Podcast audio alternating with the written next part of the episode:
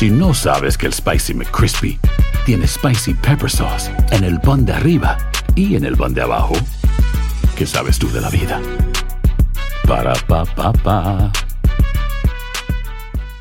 Dicen que traigo la suerte a todo el que está a mi lado. Y esa es mi mala fortuna. Basada en el clásico de Juan Rulfo, llega Univisión, El Gallo de Oro. Supongamos que la caponera puede inclinar la suerte a quien ella quiera. Estás tardando en conquistarla. Con Lucero, José Ron y Plutarco Asa. Este gallo está cambiando la vida. En una historia legendaria de amor y azar. No trates de cambiarme, no lo vas a lograr. El Gallo de Oro, gran estreno miércoles 8 de mayo a las 9 por Univisión.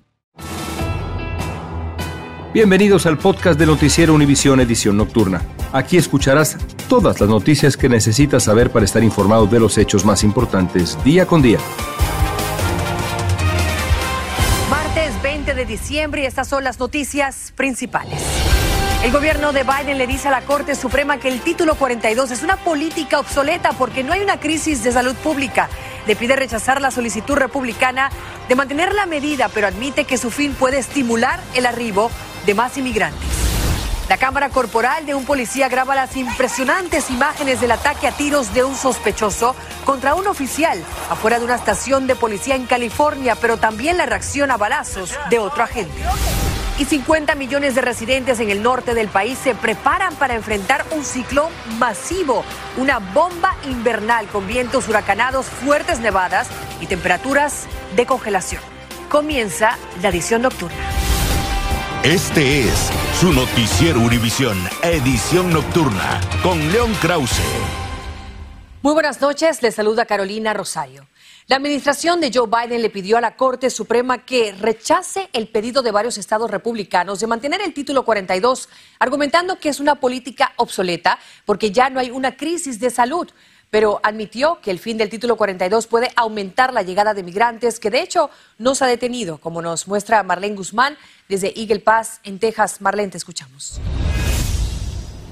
Así es, como sabemos, el título 42 estaba programado para finalizar a la medianoche de este martes. Sin embargo, sabemos que eso cambió después de la apelación de emergencia por parte de 19 estados republicanos, incluyendo Texas y Arizona, que pedían que continuara el título 42, esas expulsiones inmediatas en la frontera sur del país.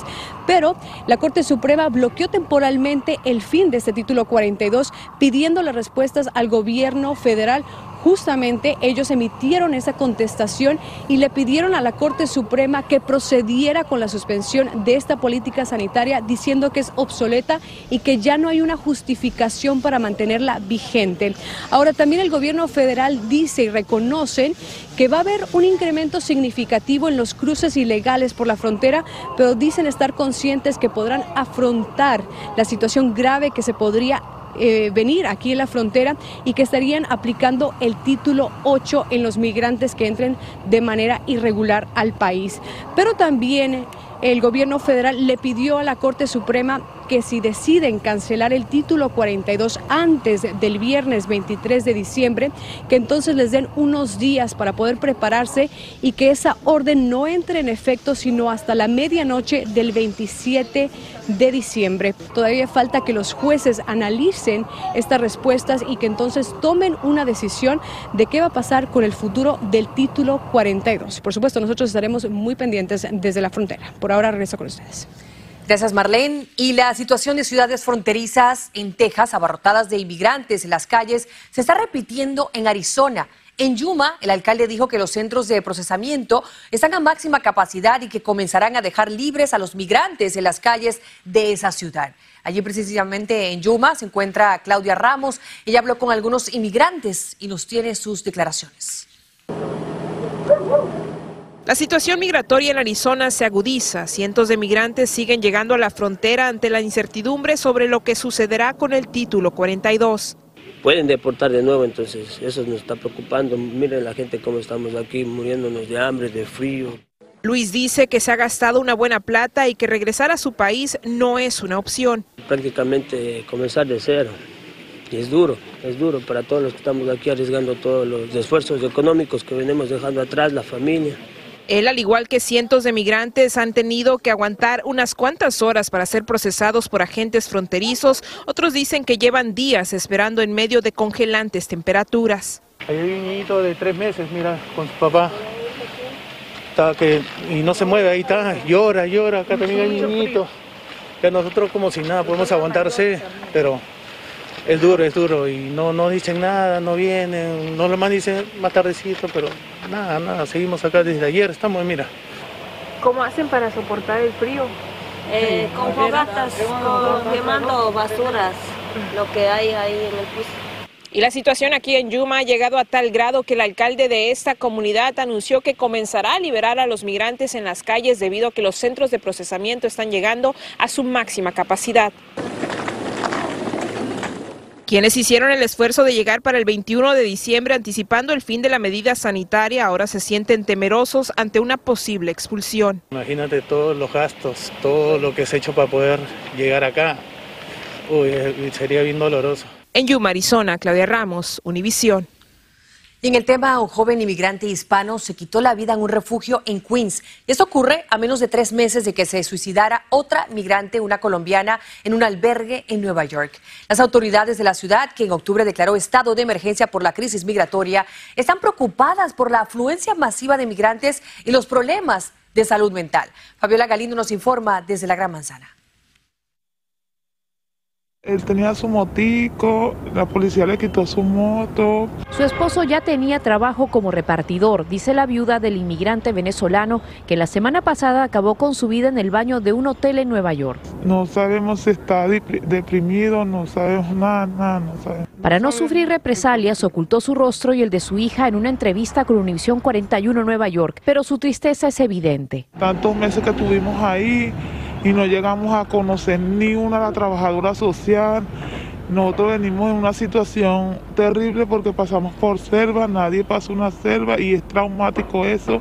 Esa falta de servicios de salud mental en hoteles utilizados como refugios temporales son la principal preocupación de legisladores que comparecieron ante una audiencia pública hoy. Este tipo de desamparados es distinto y si no podemos proveerles con la esperanza de que conseguirán su propia vivienda o servicios de salud mental, ellos empezarán a perder esperanza y vemos lo que eso puede ocasionar, dijo la directora de uno de los centros. El problema es colectivo. Psiquiatras aseguran que el trayecto de estos migrantes es especialmente traumático, viendo muerte y violencia en su camino. Hay una línea de emergencias para personas con ideas suicidas y la idea es que esa persona vaya al hospital psiquiátrico y esté allí unos cuantos días hasta que las ideas suicidas eh, se resuelvan. Todo esto ocurre justo cuando el gobierno federal estaría a punto de aprobar fondos para ayudar a los municipios que arropan a estos migrantes. Pidiéndole a Dios que me dé fuerza. Aunque para algunos ya será demasiado tarde. En Nueva York, Fabiola Galindo, Univisión. Qué difícil, gracias Fabiola por el reporte. Y cerca de las costas floridianas también hay otra tragedia. Se trata del caso de un naufragio de inmigrantes cubanos que trataban de llegar a los Estados Unidos en una frágil embarcación. Galo Arellano nos acompaña a esta hora en vivo para darnos los detalles. Galo, cuéntanos. Así es, otra tragedia que involucra a inmigrantes, a gente que quiere escapar a la libertad. Univisión 23 conversó con el único sobreviviente de este naufragio que al momento se recupera en un hospital de Pompano Beach. Se llama Julio Ibarra y cuenta que la rústica embarcación en la que viajaban habían 10 cubanos que decidieron escapar de la dictadura de la isla el pasado 10 de diciembre, partiendo desde Cayo Galindo con el sueño de llegar a la Florida pero cerca de West Palm Beach el mal tiempo arruinó el GPS que tenían para orientarse. Luego, al intentar cambiar el, aceite del motor de uno, de los tripulantes, lo confundió y puso petróleo. Se quedaron a la deriva, sin alimentos ni agua para beber. Escuchemos su relato cuando la pequeña embarcación se hundió. Eso fue increíble. Cuando yo me sentí el agua eh, en, los tobillos, de tenerlo en los tobillos, las rodillas, fue cuestión así, se hundió el barco ahí se fue todo y la gente empezaron a nadar. Pues, no nos dio tiempo ni coger los flotadores. Yo nadé alrededor de 14 horas más o menos, 14, 15 horas nadando, mar adentro. Ya han sido 20 y pico millas. Este sobreviviente dice que fue desesperante ver a su amigo cómo le decía que no aguantaba más antes de ahogarse y desaparecer en las profundidades del océano. Otra mujer viajaba con su pareja que no tenía una pierna y por más que lo sostuvo mientras estaban en el agua, nunca más supo de ellos. Julio Ibarra sobrevivió porque nadó la mitad de un día y luego fue rescatado. La Guardia Costera Norteamericana todavía continúa con la operación de búsqueda y esperemos que encuentren o los cuerpos o quizás sobrevivientes, porque todavía no se los declara fallecidos. Lamentable, Galo. Otra tragedia más de la comunidad de inmigrantes que intentan llegar a ese país en busca de una mejor vida, ¿no? Así es. Bueno, gracias por tu informe, Galo, esta noche. Estás escuchando la edición nocturna de Noticiero Univisión.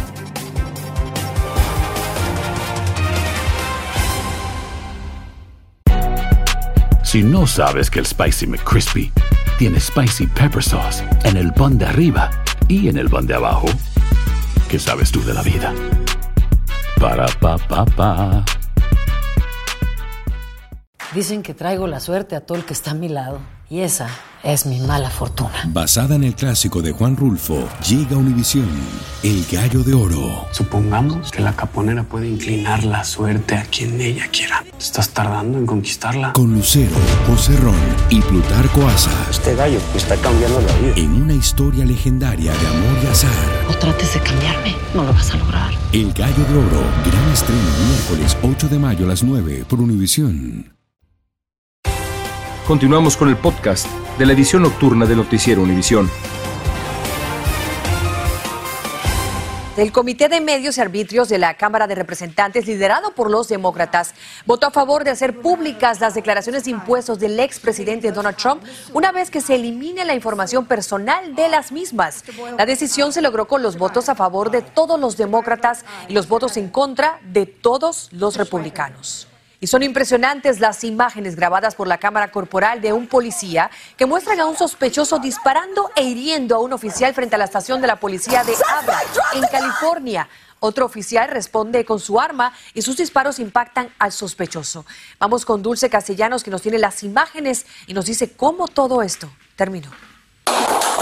El dramático desenlace de este enfrentamiento fue captado en las cámaras corporales de los oficiales de la policía de la Abra, California. El sospechoso, Matthew Tran, de 22 años, abrió fuego impactando a uno de los oficiales en el pecho. La oficial Abigail Fox respondió con cinco disparos y el sospechoso cayó abatido.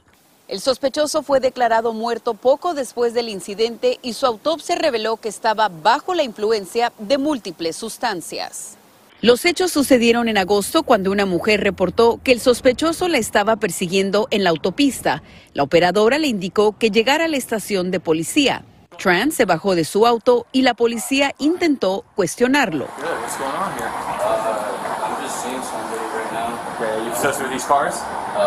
Cuando el oficial se dio la vuelta, Tran sacó su arma y le disparó. Si algo no se siente bien, no se detenga, llame a la policía y si no es nada, pues mucho mejor que no es nada.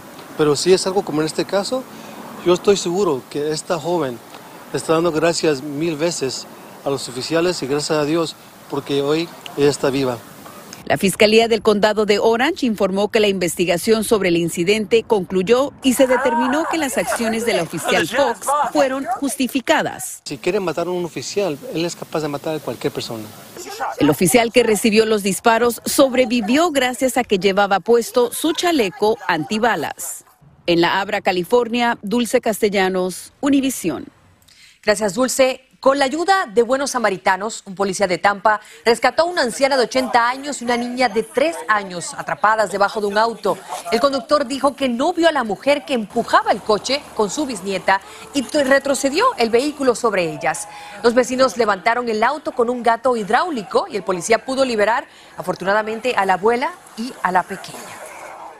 Unos 50 millones de personas en el medio oeste y noreste del país se preparan para enfrentar lo que los expertos llaman un masivo ciclón bomba invernal.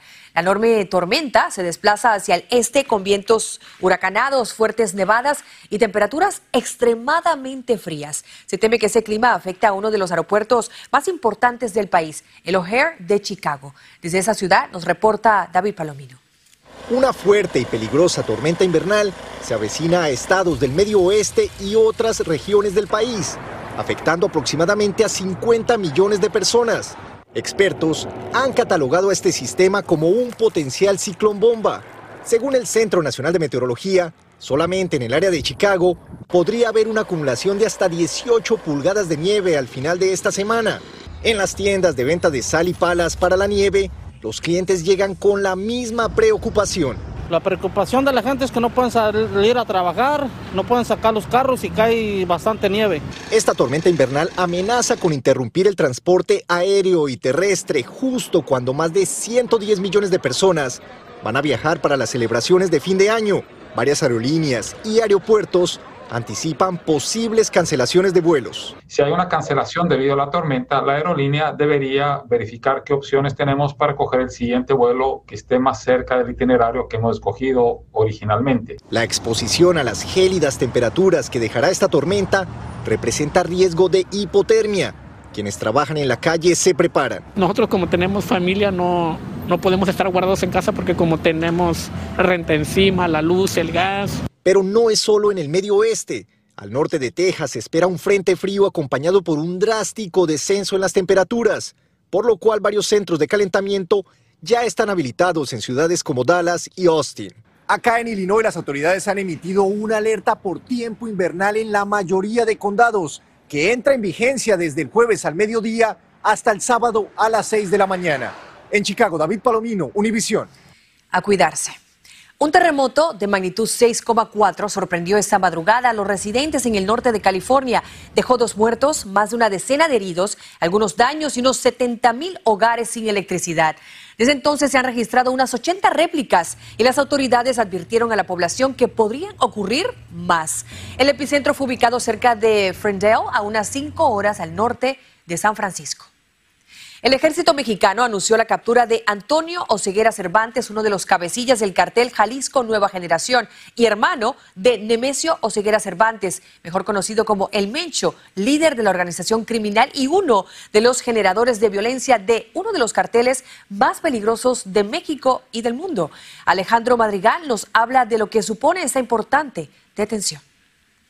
Es conocido como Tony Montana y es uno de los operadores financieros y logísticos, así como el encargado de comprar armamento para el cártel Jalisco, la organización criminal que registra la mayor expansión en México, según el gobierno de Estados Unidos. Son gente con una gran imaginación, una gran capacidad de transformación y ahora se dedican a introducir fentanilo a los Estados Unidos. El ejército informó que fue capturado en Tlajomulco, Jalisco, y como hermano de Nemesio Ceguera, alias El Mencho, ocupaba un alto rango en la organización criminal, que no se debilita, según este especialista, porque sus socios, la familia González Valencia, sigue intacta. No son solo ellos, eh, los eh, Oseguera Cervantes, sino está toda la familia de los Queenies, que son 18. El Mencho es uno de los más buscados por Estados Unidos y se ofrecen 10 millones de dólares por él.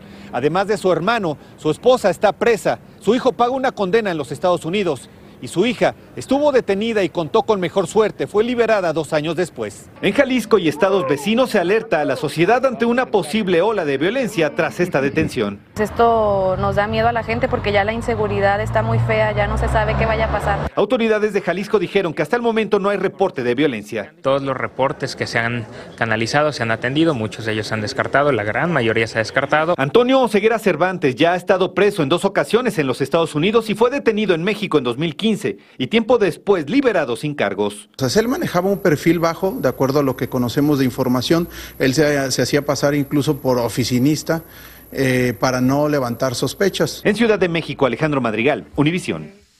Bien, los padres de bajos ingresos de unos 19 millones de niños no recibirán los mismos créditos fiscales de 2 mil dólares por hijos que recibieron el año pasado bajo el plan de rescate americano.